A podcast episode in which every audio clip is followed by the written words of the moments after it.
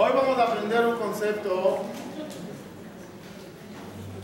que nos ayudará un poco a entender cómo todas las cosas en la vida dependen de la mente. Especialmente cuando tememos de maldiciones, de mal de ojo, de brujería, todo es la mente.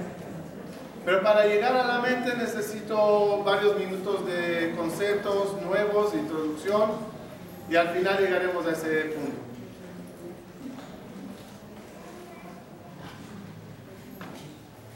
Hay un concepto que le llamaremos 1 sobre 4. 1 sobre 4. Todos conocen que la Torah, a principio, nos habla de un lugar espiritual, el paraíso, el Gan Eden. ¿Cuántos ríos habían en Gan Eden? Cuatro. Se recomienda en vez de cuando leer la Biblia y conocer un poquito de lo que dice. La Torah dice que había un río que salía de Edén hasta el Gan. Y del Gan se dividía en cuatro ríos. Entonces, ¿cuántos ríos hay? Cinco, pero lo llamaremos correctamente uno sobre cuatro. ¿Ok? De nuevo. La Torah relata de un lugar espiritual que se llama Edén. El lugar espiritual se llama Edén. Dice la Torah, y plantó Dios un jardín en Edén. Cuando tú dices el jardín de Edén, ¿a qué te refieres? Al patio de la casa, al jardín de la casa, no a la casa. Hay un lugar que es la casa, el Edén, y hay un lugar que se llama el jardín de Edén. Otra vez, la Torah dice que de Edén al jardín sale un río. Y, de Edén, y, perdón, y del jardín, ese río se divide en cuatro.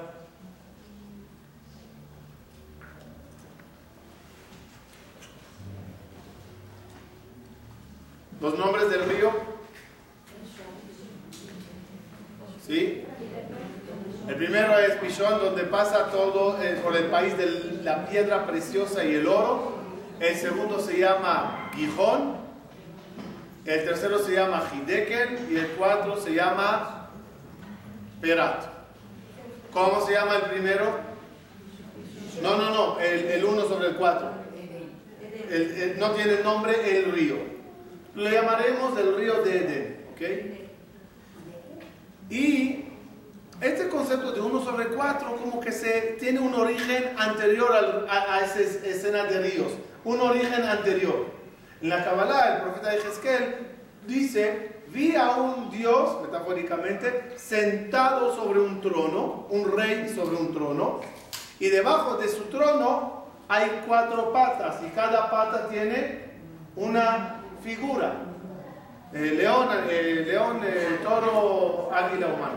Pero otra vez, el concepto del, del trono, ¿cómo es entonces? Uno sobre cuatro. Muy bien. ¿Qué hay en Gan Eden?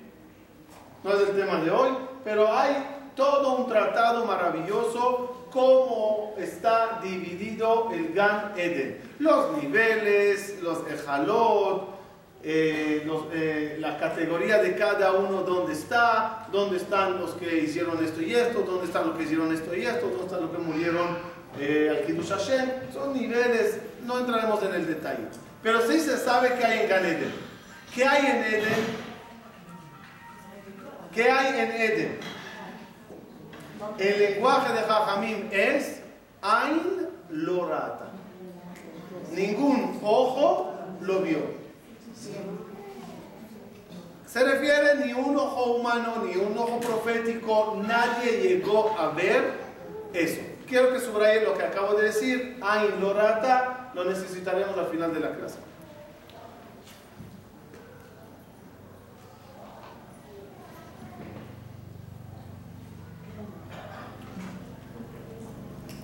Todo lo que creó Dios está dividido en cuatro. que el origen son las cuatro letras de Dios, que baje, pero son cuatro, todo está dividido en cuatro. Mineral, vegetal, animal, humano. No hay algo que no pertenezca a esos cuatro divisiones. Las piedras preciosas, el, oro, eh, las piedras, la arena, el agua, todo eso en qué categoría está? Mineral. Vegetal, eh, verduras, frutas, árboles, vegetal. Animales, todas las especies, desde reptiles, aves, peces, todos los animales y humano. Los cuatro ríos, ¿cómo se llaman? Entonces el primero se llama Pishón, donde pasa, dice la Torah, por los países donde hay oro y piedra y piedra preciosa. ¿Cómo se llama entonces ese río? El canal mineral. El segundo se llama Gijón.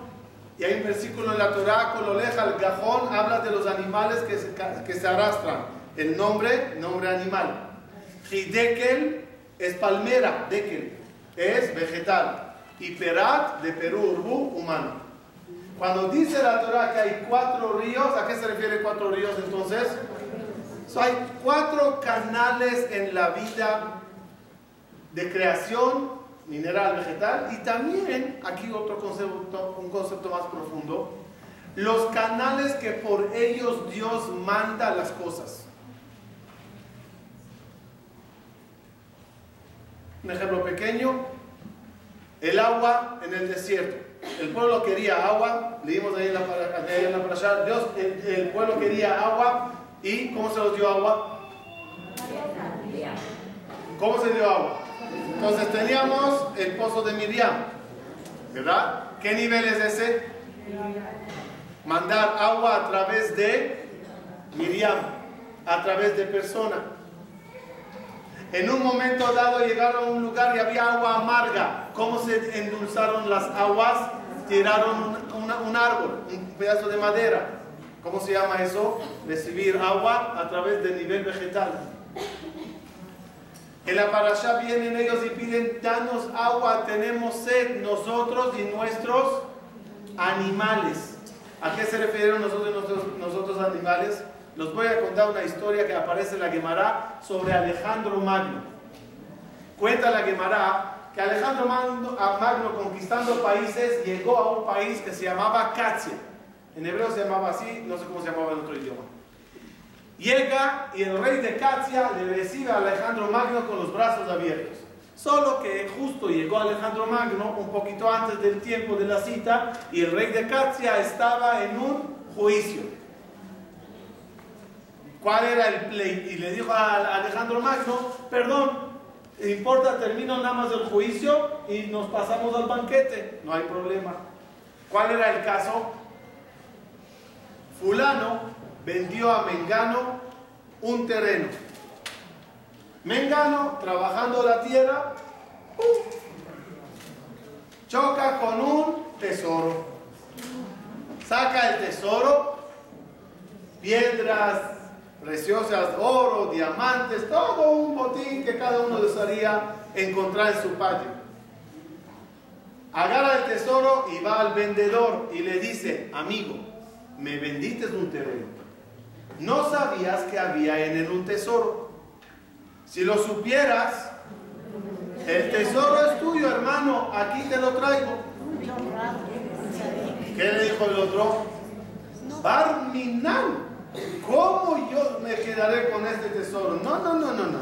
Yo te vendí a ti el terreno. Tú lo encontraste. Es tu suerte. Ahí está que yo trabajé en esa tierra años y nunca encontré nada. Tú apenas empezaste a trabajar, lo encontraste. Es tuyo. No, no, no, hermano, es tuyo. No, hermano, es tuyo y ahí está peleando. Alejandro Magno escuchando el caso dice, no, puede ser. No estoy acostumbrado a este tipo de peleas.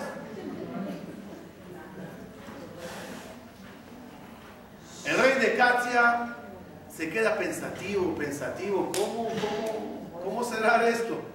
De repente se le ocurrió una brillante idea. Le dijo, oye tú señor, ¿tú no tienes un hijo de 22 años? ¿Sí? Tú señor, ¿no tienes una hija de 18, 19 años? Sí. Pues que se casen y el tesoro para ellos. Ah, todos felices, qué rey, qué inteligente. Se casaron, se quedaron con el tesoro. Se voltea el rey de Catia y ve a Alejandro Magno con la boca abierta. Le dice, ¿qué pasó? ¿Que no juzgué bien? Le dice Alejandro, estás loco. ¿Qué harías tú? Le dice a Alejandro. ¿Qué harías? ¿Qué hacen en tu país? Dice Alejandro Magno, muy fácil. Mato a este, mato a este y me quedo con el tesoro. Así se arreglan los problemas. Le dice el rey de Catia a Alejandro Magno.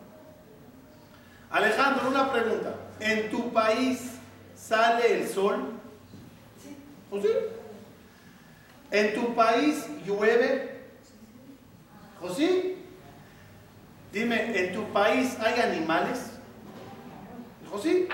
Pues que sepas, le dijo el rey de Casia Alejandro Magno, que sale el sol y llueve gracias a los animales. Porque si sería por ustedes, no se merecen ni el sol ni la lluvia.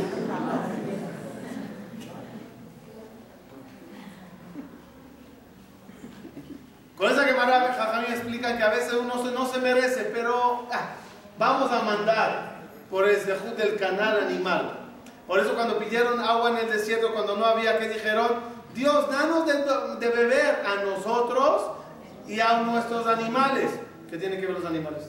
Si estás muerto de sed, ¿piensas en el animal? No. Te estás muriendo. ¿Qué dices? Dame agua. ¿Qué dicen ellos? Dame agua a nosotros. Y ahí mira cuántos animales hay, tienen que tomar agua. ¿A qué se refirieron?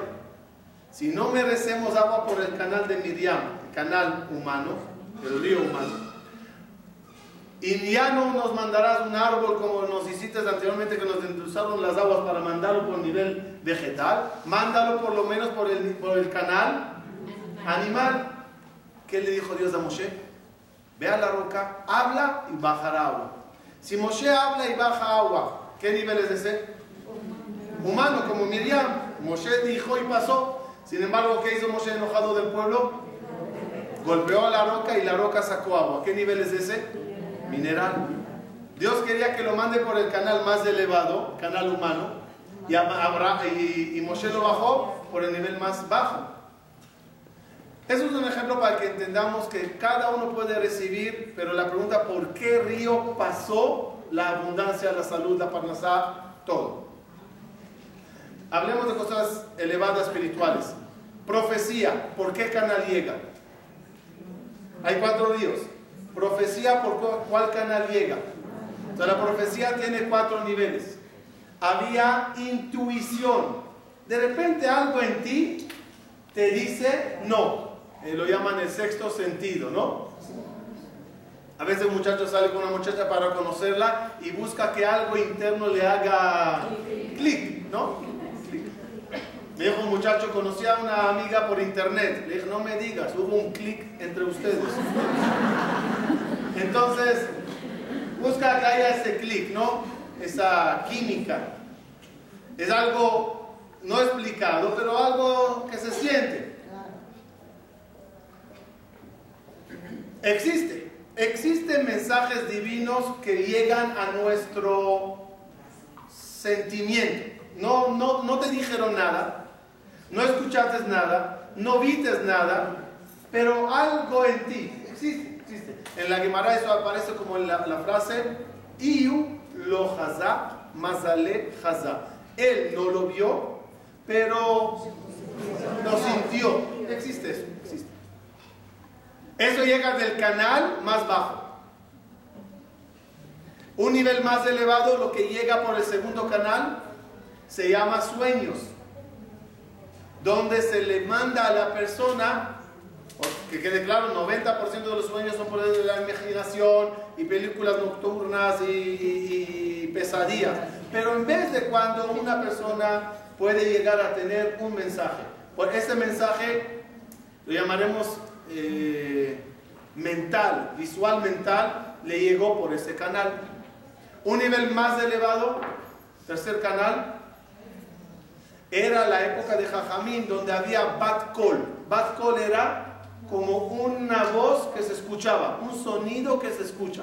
No ves nada, pero escuchas. Por ejemplo, como hoy en día hacemos todas las alajot según Bet la casa de estudio de Hillel, y no la casa de estudio de Shammai? Porque cuando estaban en plena discusión, estamos hablando de 2000 años, una batkol sonó en el Bet la, escucharon los de este grupo y los de este grupo, y se quedó, y la batkol pidió que la alajá sea como Hillel. Desde entonces todo se hizo como Hillel.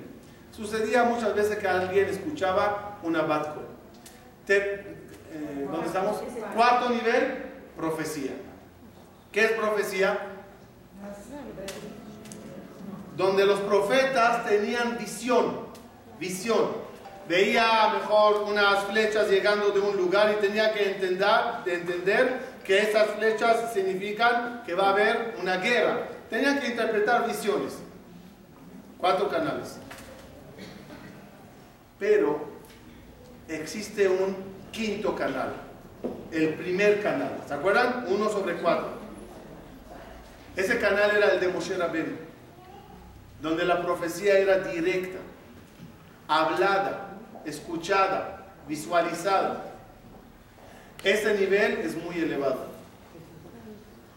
¿De dónde tienes tú tu vida, tu parnasá, tu inteligencia, todo lo que uno tiene?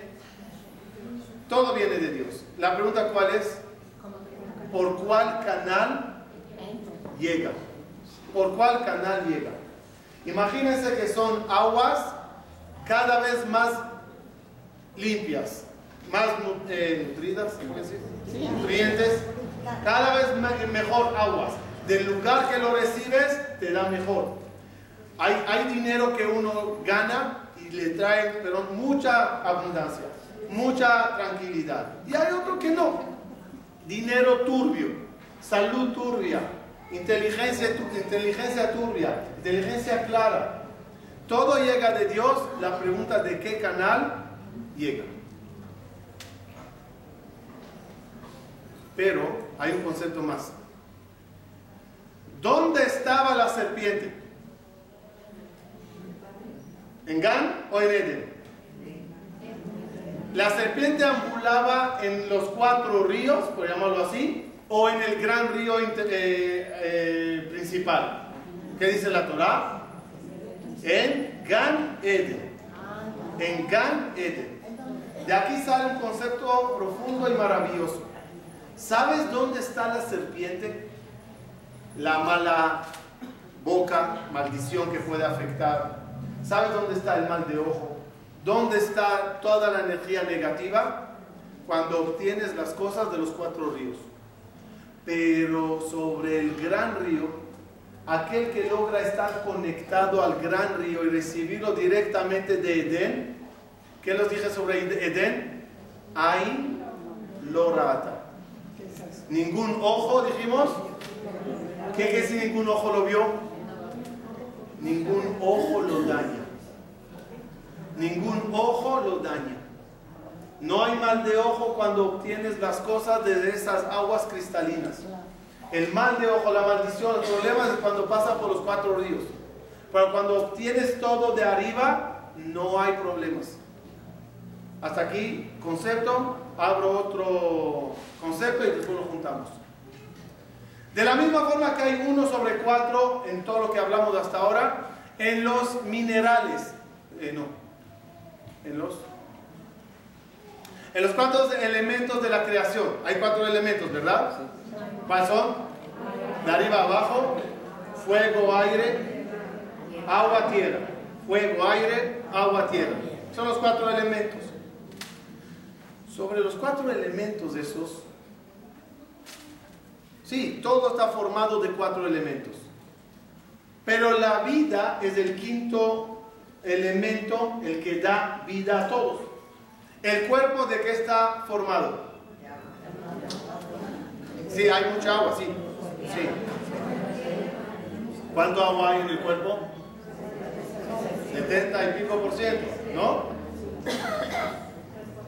Dijo un muchacho que conoció, salió con una muchacha y ella le dijo, es que no sé si te quiero, no sé todavía. Dijo, mira, piensa, piensa, le dice.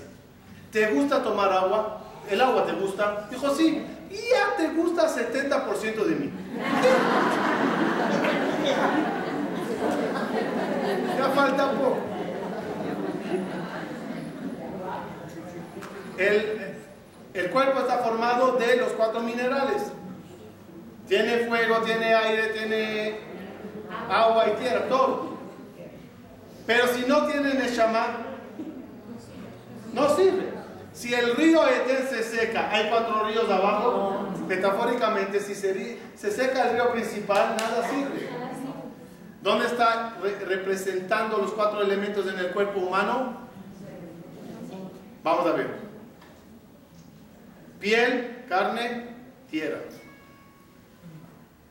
Pulmón, aire. Sangre, agua. Corazón ardiente, corazón caliente, corazón, fuego. Son los cuatro elementos en el cuerpo. Pero ¿qué hay sobre los cuatro elementos? ¿Cuál es el río Edén que alimenta todo? Amén. El cerebro es el río Edén. ¿Estamos claros? El cual él alimenta todo lo que hay abajo. ¿Qué pasa cuando el, río Edén, mente, está mal? Todo está mal. La salud de la sangre, la salud del, aire, la salud del corazón, la salud del cuerpo.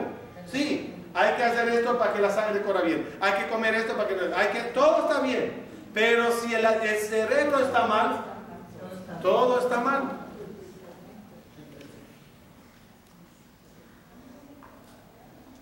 ¿Cómo se llama? Hay, eh, hay un departamento en eh, medicina que se llama neuropsico, algo así, que es una combinación entre lo que es mente y salud corporal. El Rambam habla mucho que es importante comer sano. Es importante comer sano. No comas esto, es malo, no comas esto, come esto, es muy bueno, come esto. Pero ¿qué pasa cuando una persona come lo más sano del mundo? Pero su mente está mal. La comida, ¿cómo caerá en el cuerpo? ¿Cómo es ella? ¿Llena de vitaminas, llena de... o cómo es el cerebro? Increíblemente, si el cerebro está mal, la comida empieza a, dañar.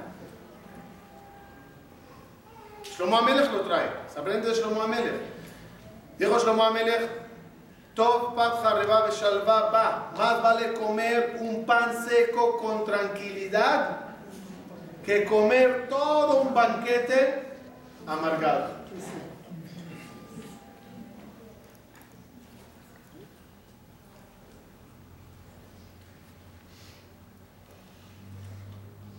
Hay una frase que no me acuerdo cómo se dice bien en hebreo, pero la traducción español del Maimónides es, una, una mente, un ánimo caído, no hay doctor que cure. Un ánimo y mente positiva no necesita doctor. Shlomo lo dijo porque sobre su carne lo vivió, donde en un momento, los que conocen la historia de Ashmedai, que le votó a Shlomo Amelech a dos años de, de, su reinado, y camino para conquistar su reinado de vuelta, Shlomo Amelech estaba con pijama, nadie sabía quién es. Y andaba, dice a la gente, soy el rey Salomón, que le decían la gente, conozco un buen manicomio, cuando quieras, cuando lo recomiendo. En toda esa trayectoria, trayectoria nada más dos personas eh, le, reconocieron, o sea, le, creyeron. Uno era un pobre y el otro era un rico. El pobre le dijo, tú eres el rey Salomón, qué honor, qué honor. Ven, ven a mi casa. Claro que el pobre no tenía mucho que sacar de comer al rey. Y le sacó una sopa de verdura, sin verdura, y, así, algo. Pero mientras comían, no paraba el, rey, el pobre decirle al rey, tranquilo, ya vas a conquistar de vuelta tu reinado, ya vas a regresar, ya vas a hacer, ya vas El segundo persona era un millonario, que le mató un toro, le hizo un toro a la, a la plancha. ¿Qué quieres? ¿Quieres de esta parte? ¿Quieres? Aquí está, todo un toro. Pero mientras comían, Decía el rico al rey Shlomo, hay que ver las vueltas que dan la vida. Hoy en día yo dándote a ti de comer. Mira dónde llegaste, qué tan bajo, que le amargó la comida. Dijo Rey Salomón escribió, más vale comer una sopa de verduras con alguien que te da ánimo y te cuida la mente, que alguien que te da un toro, pero te la amarga.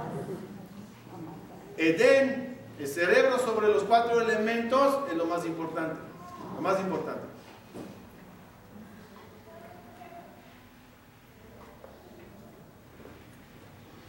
Por eso siempre digo que difícilmente se puede entender a la gente que comen viendo noticias. ¿No? Hasta cuando yo sepa las noticias si son buenas, no se venden. Tienen que ser noticias duras. Para que la gente diga, ay, qué noticia. Había de verdad, los digo, había un periódico en Israel que intentó nada más escribir cosas amenas y agradables y bonitas que pasó en el país. Quebró. Quebró, nadie le interesa. La gente se acostumbraron. Es, como decía al, al dueño del periódico, amárgame por favor. Escríbeme cosas horrorosas, muertes, accidentes, problemas. Eso, eso es lo que me gusta. Así, somos así. Y, y lee, y, y, perdón, y comes leyendo las noticias, los hombres, la bolsa subió, bajó, y todo lo que come le sube y le baja de vuelta. Y esto y lo en vez de hacerlo con alegría, con tranquilidad, con paz. Dice Jajamín, uno de los motivos por qué se dice verajá antes de comer. ¿Ah? Porque cuando dices verajá, te desconectas primeramente del mundo y te conectas al Creador, al maravilloso Dios, al cielo azul. Un poquito eh, respirar agradable, respirar agradable. Y como dijo un jajam, el aromaterapia es relajarse a través de olores, ¿no? Dijo el jajam, por eso nos puso a Kadosh Baruch la nariz sobre la boca. Podría estar la nariz en cualquier otro lugar. Nos acostumbraríamos a una nariz aquí. A ver qué olor.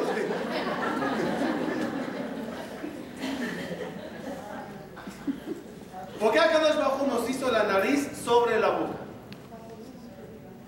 Para que cada vez que comas, huelas ese olor maravilloso. El olor te relaja. El olor te, te, te mete en un estado más tranquilo. Ustedes saben que Rachel estaba estéril, ¿se acuerdan? Rachel estaba estéril. ¿Qué cuenta la Torah? Que la esterilidad de ella, eh, su hermana, el hijo de su hermana Rubén, encontró unos, unas flores, unas hierbas. ¿Qué le, pidió, ¿Qué Rachel? Dame. Pregunta a los comentaristas, ¿y qué ayuda? Una mujer no puede quedar embarazada, huele hierbas, queda embarazada. ¿Cómo? ¿Cómo funciona eso? No es normal. ¿Qué? ¿Brujería? No puede ser. Segula, ¿cómo funciona? Entonces, ¿qué, qué, qué hace la hierba? Explica Jajamí que muchas veces del estrés, de los nervios, de las preguntas de mami, suegra, ¿qué pasa?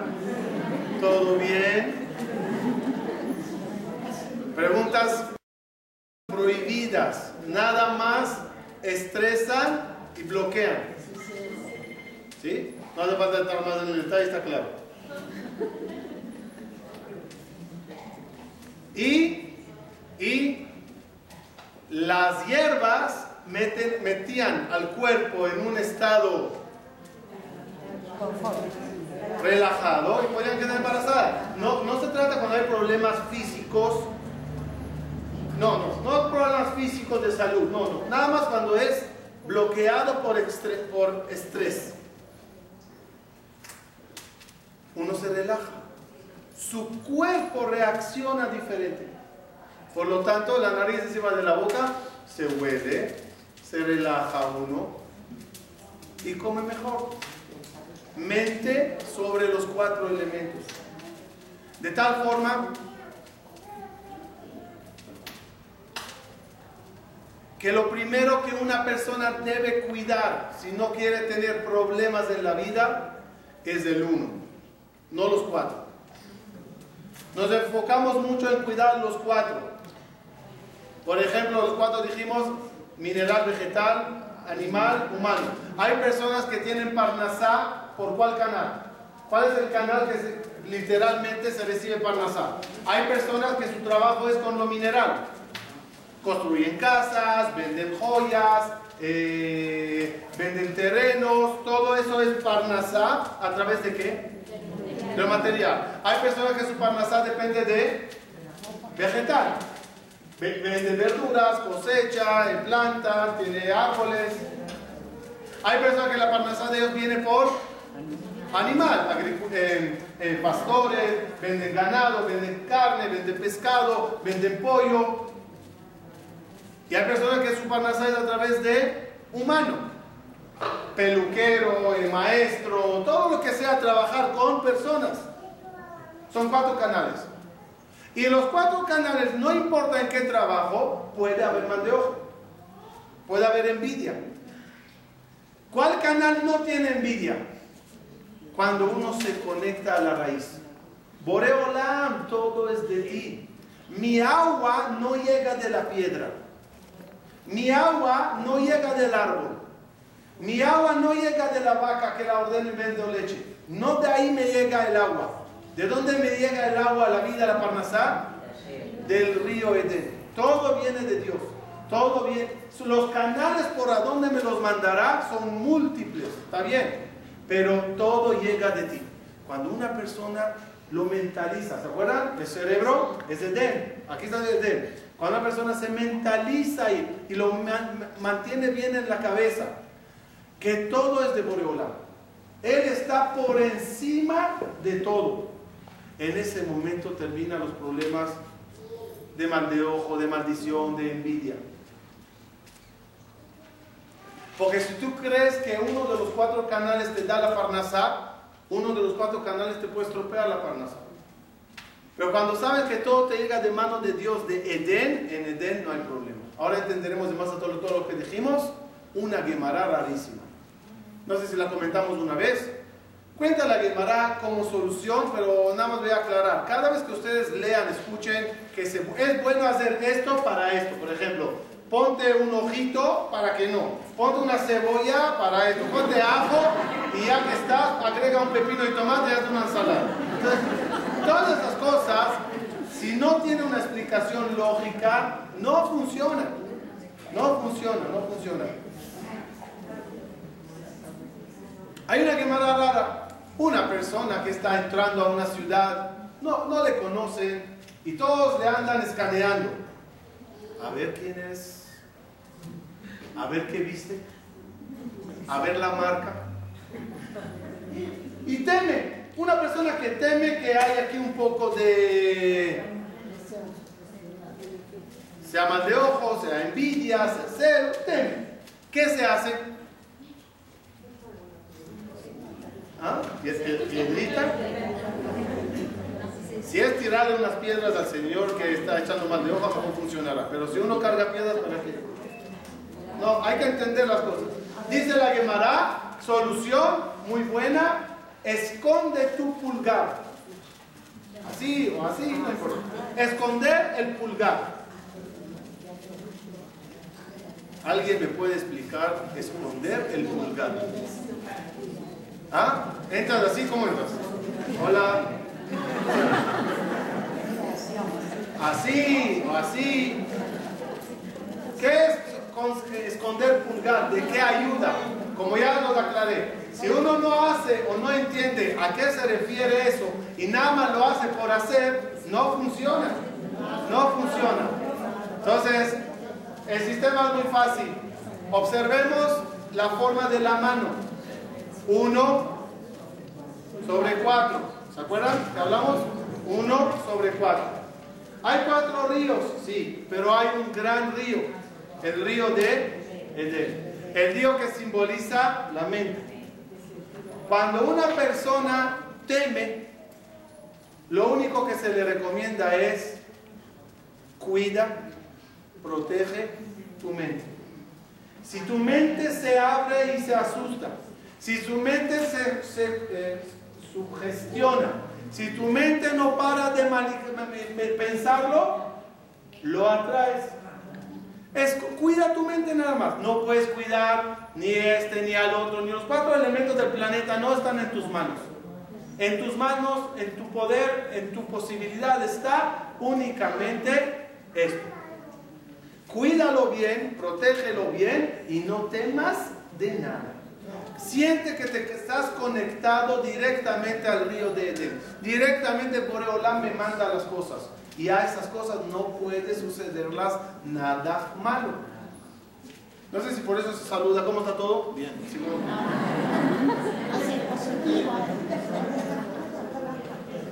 Good. Go. Eso me recuerda cuando me llevé los muchachos a Israel. Era diciembre y diciembre se permite ir a Elat. No hay muchos problemas en diciembre en Elat, es invierno. Y fuimos a bucear. Entonces, antes de bucear, el, guía, era un, guía por, muchacho.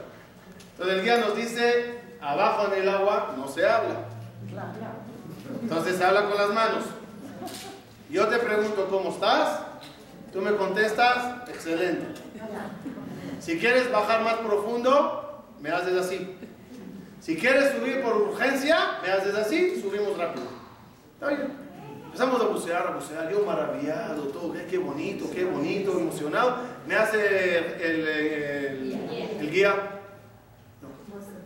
Me agarró la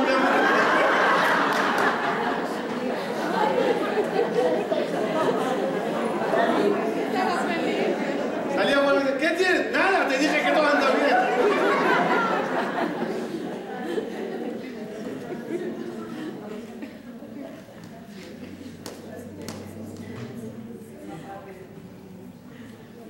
En todos los temas, cuanto más persona teme, más, más le cae. Dimos una conferencia, a lo mejor una oportunidad la abriremos al público, una, una conferencia pequeña, un grupo de existen o no existen los duendes, los espíritus, todas esas cosas, todo lo que dice la Torah y Zohar sobre ellos. La conclusión nada más para un detalle nada más de toda esa conferencia que da una hora de detalles impresionantes que hasta que yo no lo preparé no sabía tanto de ellos. Y, y la conclusión cuál es? Ustedes saben que el Maimónides, el Maimónides es el único, casi, el único jajá que negó todo eso. No existen, no hay, todos inventos, son viejitas hablando, gente inventando, no existe. Al contrario del Maimónides, ¿quién está en la otra balanza? Todos los jajamí. O sea, pon a todos contra Maimónides. Hasta tal forma que el Gaón de Vina se expresó muy fuerte contra el Gaón y dice, ¿qué haremos? La filosofía le dio en la cabeza, le trastornó un poquito al Maimónides.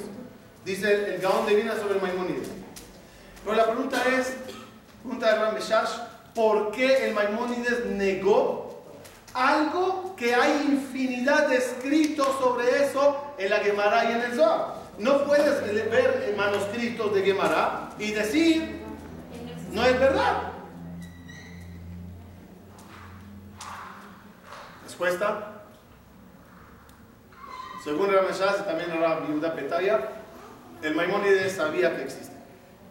Pero lo que observó es ver la gente todo el día pensando en eso, temiendo mucho de eso.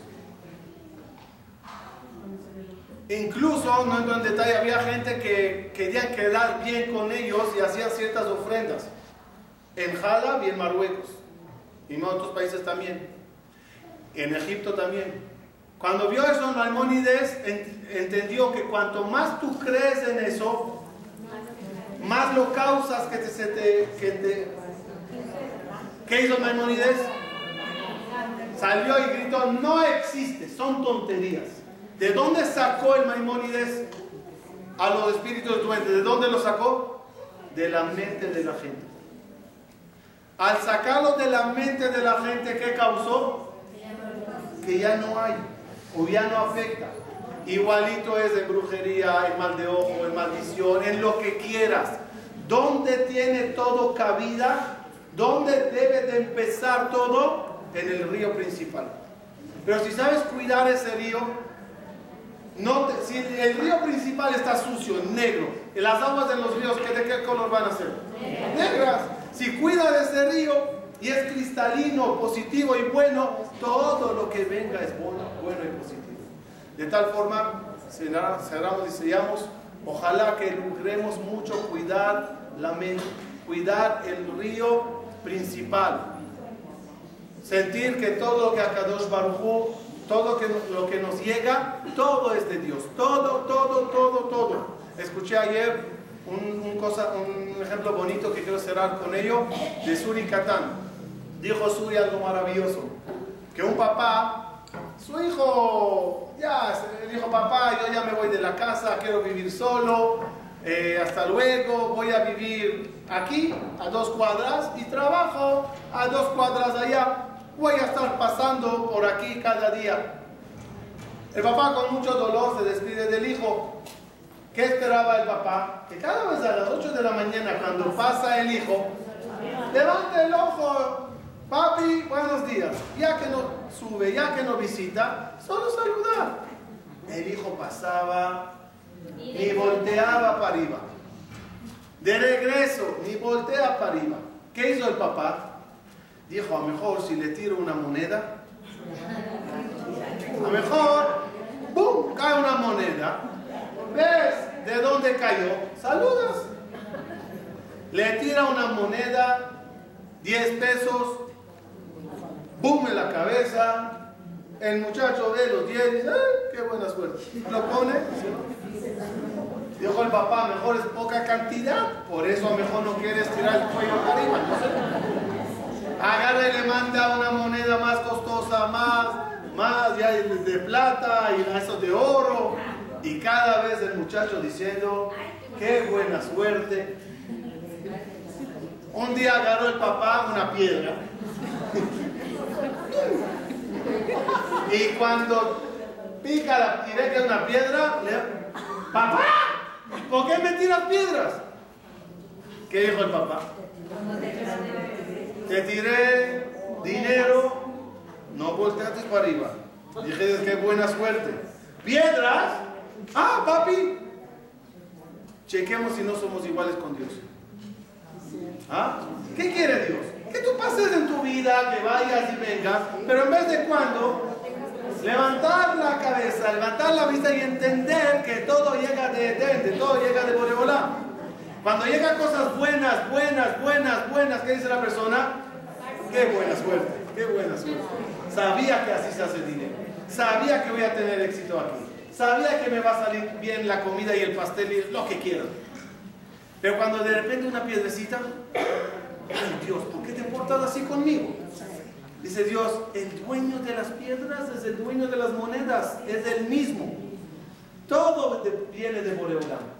Ojalá que siempre vivamos con esa sensación, con esa mente, que todo nos llega de Dios, que todo nos llega de Edén, y en Edén no hay serpiente. En Edén no hay ojo que lo vio, no hay nada nadino en ese lugar. Muchas gracias a todos.